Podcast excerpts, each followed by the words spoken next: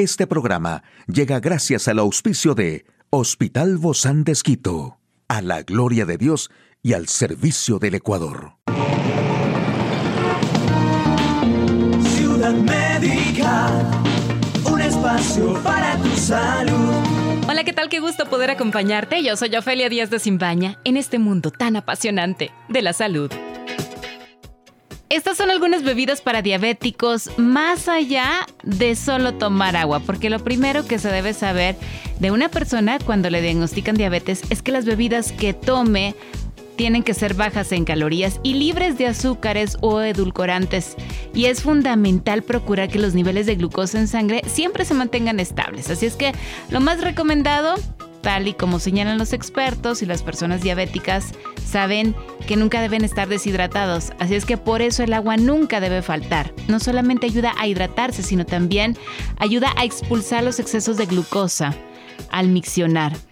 Y eso sí, cuando se hagan zumos de frutas, se puede hacer de aquellas frutas que no contengan mucha azúcar. Tampoco se vale que después le agreguemos.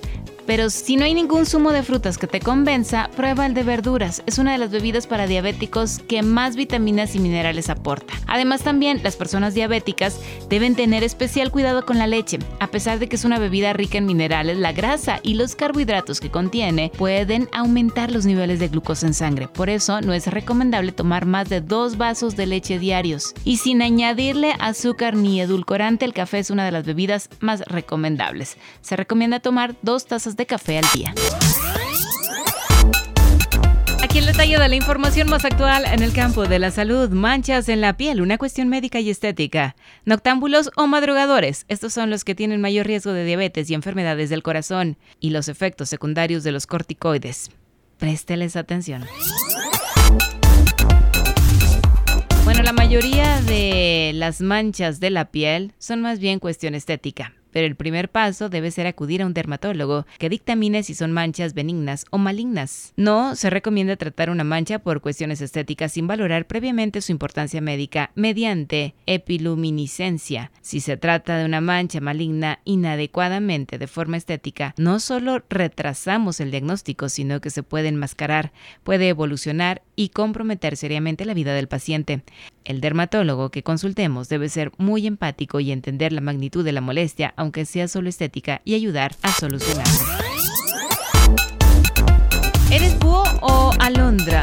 Los primeros sienten más energía hacia la tarde, les cuesta irse a la cama, pero también madrugar. Los segundos, sin embargo, son capaces de levantarse muy temprano y entrar rápidamente en actividad. Y más allá de las ventajas o incomodidades que los patrones de actividad y ciclos de sueño pueden ocasionar en tu día a día, ahora una nueva investigación sugiere que podría influir en nuestro riesgo de enfermedades, como la diabetes tipo 2 y las enfermedades cardíacas. El estudio publicado en Experimental Physiology encontró que los ciclos de vigilia-sueño causan diferencias metabólicas y alteran la preferencia de nuestro cuerpo por las fuentes de energía.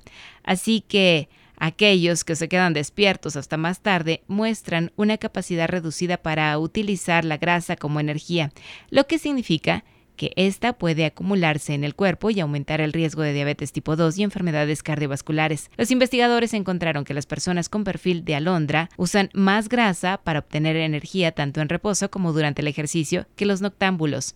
Los madrugadores también eran más sensibles a la insulina. Los noctámbulos, sin embargo, son resistentes a la insulina, lo que significa que sus cuerpos requieren más insulina para reducir los niveles de glucosa en la sangre y sus cuerpos prefieren los carbohidratos como fuente de energía a las grasas. Y los corticoides son algunos de los medicamentos más utilizados porque sirven para aliviar muchas dolencias. Las más comunes son las enfermedades inflamatorias, pero también se usan contra la artritis, el asma e incluso para tratar ciertos tipos de cáncer. Hay que destacar que son unos fármacos muy potentes, por lo que siempre se debe tomar bajo prescripción y supervisión médica. Y al igual que ocurre con todos los medicamentos, los corticoides, también denominados corticoesteroides, tienen efectos secundarios, especialmente si se consumen a largo plazo. Cabe recalcar que se pueden dividir en dos tipos, los físicos y los psicológicos. Además, las consecuencias físicas, los corticoides, al tratarse de medicamentos tan contundentes, llegan a tener efectos psicológicos. Hoy en Médico Directo hablaremos de la disfunción sexual en la pareja ¿Quiere saber usted más de este tema? Lo invito a que nos acompañe. Una charla amigable con nuestro invitado. Bueno, para efectos de que podamos todos prestar mayor atención si tenemos niños pequeños, sería muy recomendable ponerlos a hacer algo interesante para que nosotros podamos prestar atención. Y hoy tenemos la grata presencia de nuestra invitada y amiga, la doctora Mónica Ortiz. Ella es sexóloga médica, terapista de parejas. Gracias, Moni, por acompañarnos el día de hoy. Muchas gracias, Ofe. Siempre por la confianza. Oye, temazos, ¿no? Temazos estos fuertes también. Sí, sumamente necesarios, porque no siempre es la persona que está teniendo el malestar la que acude a consulta o la que busca en primera instancia, sino a veces proviene de la preocupación de la pareja o si nosotros tenemos, por ejemplo, a nuestro esposo que está padeciendo alguna disfunción sexual, no sabemos cómo abordar ni a quién acudir. Y en esta ocasión va a ser la disfunción sexual en el varón, ¿verdad? Sí. ¿Cómo se comporta un hombre, Moni, con estas características? Bueno, aquí hay algunos factores. Hay, la mayoría de los hombres, justamente por el peso que esto puede, la construcción social que hemos hecho en torno a la sexualidad de los varones, hace que vaya muy relacionado con el tema de su masculinidad. Entonces, esto puede llevar que, por ejemplo, la causa sea orgánica, pero empieza a haber una afectación a nivel psicoemocional también, le genera ansiedad y muchos de ellos o pueden negar o pueden tener conductas de evitación, por ejemplo, empiezan a evitarle a la pareja. Mm, entonces, como no quiero que se me repita, por ejemplo, las fallas en la erección que estoy teniendo o estoy a lo mejor eyaculando rápido, entonces empieza a disminuir la frecuencia de la pareja. Entonces, aquí sí viene la reacción de las esposas. Entonces, ¿qué podría estar pasando? Lo más común que se ve en consulta es que muchas de ellas dicen, entonces ya no le gusto, por ejemplo, si mi esposo está teniendo un problema de disfunción eréctil, entonces como ya no le gusto, o de pronto eh, algunas pueden pensar que su pareja tiene otra pareja, otra persona, entonces empieza a ver la culpa, ¿no? De la pareja, por un lado. Y que es algo que uno necesita confrontar también en la consulta, o sea, cambiar ese pensamiento porque la disfunción que está teniendo su esposo no necesariamente tiene que ver con el que haya perdido atracción, sino que es por el mismo proceso por el que está pasando, que a lo mejor está lleno de ansiedad, siente que sombría está en tela de duda, o sea, está afectando a su masculinidad y eso es algo que hace que le evite. O sea, hay algunos factores y ahora estamos hablando de la disfunción sexual en general, porque puede ser una disfunción eréctil y eyaculación Entonces, al principio, cuando empieza una disfunción, todo va a depender también de la causa. Si la causa es netamente orgánica, por ejemplo, en el caso de la disfunción eréctil por un problema cardiovascular, es decir, una persona que tiene hipertensión, diabetes, donde ya existe un daño en el tejido, un daño en el endotelio, entonces es común que también empiece a tener ciertas fallas. A veces tengo erección, a veces no, pero esto ya después se generaliza. No es así en el caso de que la causa sea primaria, sea de tipo psicológico o emocional.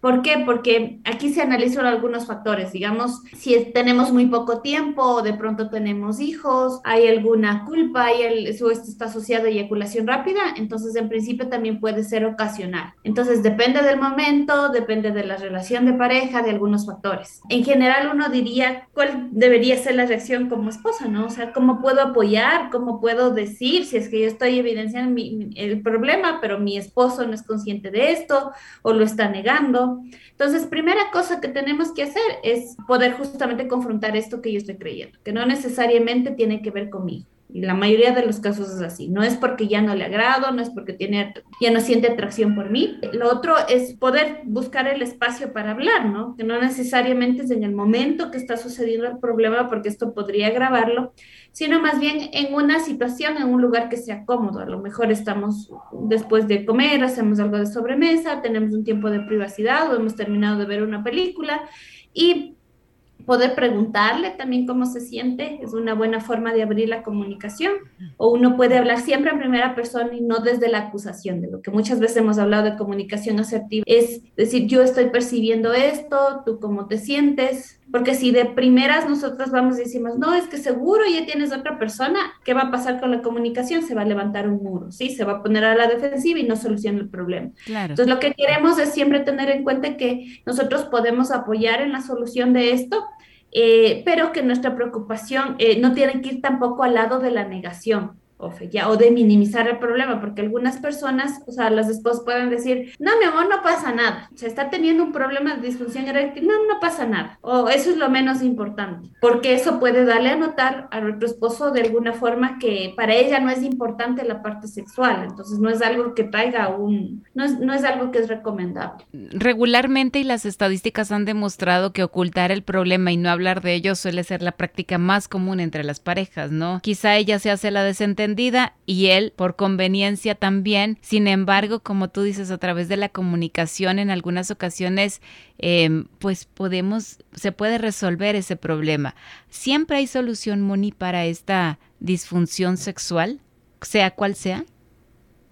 Por supuesto, sí, existe la terapia que va a depender mucho de la causa, que va a depender mucho de los factores añadidos que, que, estén alrededor. Como dije, hay las disfunciones eréctiles que sean de origen primario, que están desde el inicio de la vida sexual. Hay algunas que tienen como causa primaria solamente la parte biológica, otras que tienen factores combinados, hay problema de pareja y demás, pero siempre hay una solución. De ahí que muy bien lo que tú estás diciendo, o sea, el negar no soluciona absolutamente nada, más bien esto hace que con el pasar del tiempo el problema se se vaya grabando. Entonces, el llamado o la invitación que nosotros hacemos es que busquen justamente el apoyo terapéutico, ¿no? Y como parejas uno también puede sugerir eso. Entonces, yo a lo mejor en las mujeres somos un poquito más preocupadas en el tema de la salud. Es como un rol que generalmente asumimos, el cuidado de nuestra familia. Entonces, uno puede ayudar buscando la cita y demás. A veces también es necesario preguntarles, ¿no? A nuestros esposos de pronto, ¿cómo te sentirías más cómodo? Sí, a pesar de que yo haya buscado la cita, por ejemplo, quisieras tú tener el espacio para que converses primero acerca del problema con, con el terapeuta en una situación de mejor comodidad. Pero siempre, eh, obviamente estamos hablando de un matrimonio, de una relación de pareja, va a ser necesario que en algún momento también nosotros podamos apoyar en la terapia. Esa es la manera en que la esposa en este caso podría ayudar a que su esposo pueda quizá hablar primero del tema de la disfunción sexual y después poder tratar la situación. Por supuesto, abriendo el canal de la comunicación, mm, confrontando esos pensamientos que nos hacen pensar que somos las causantes de esto porque no es así, ayudando en el proceso de la búsqueda de la cita, acompañar al terapeuta y también dándole el espacio para que pueda eh, asimilar lo que le está pasando, ¿no? Entonces siempre es importante que haya una comunicación de por medio. Y esto tarda mucho tiempo porque a veces es quizá más largo el tiempo donde han callado esta situación, pueden pasar inclusive hasta años cuando no han encontrado una solución y a lo mejor la solución es más rápida en una semana, en un mes, no sé, meses, donde ellos realmente ya podrán nuevamente estar más tranquilos en esa situación. Sí, durante mucho tiempo, uno ha visto, ahora quizás se habla un poco más del tema, hay más terapeutas que están entrenados en este sentido, pero muchas parejas esperan inclusive hasta años, como tú bien lo dices, y lo que hace eso es que traiga más complicaciones. Entonces, un poco podemos decir esto, ¿no? Si nosotros hemos pasado esto durante un tiempo, pues ha llegado el momento, no es ni antes ni después, este es el momento en el que necesitamos buscar ayuda. Yo no voy a, negarlo, o sea, hay, depende mucho de la causa, hay problemas que se van a resolver mucho más rápido, pero cuando hay factores añadidos, cuando esto lleva varios años, pues tenemos que tener en cuenta que eso implica un proceso en donde se necesita la participación de ambos miembros de la pareja. Inclusive hasta optimizaciones hormonales también pueden llegar a tener, ¿no? Por supuesto, va a depender de la causa. Por ejemplo, en, la, en el caso de la disminución de deseo, que sea secundario, un hipogonadismo de, de, origen secundario, que es cuando los niveles de testosterona empiezan a bajar, pues ahí se utiliza el tema hormonal en el caso de los varones o en esta, esta entidad que acabo de mencionar, también puede haber repercusión en la, en la función eréctil.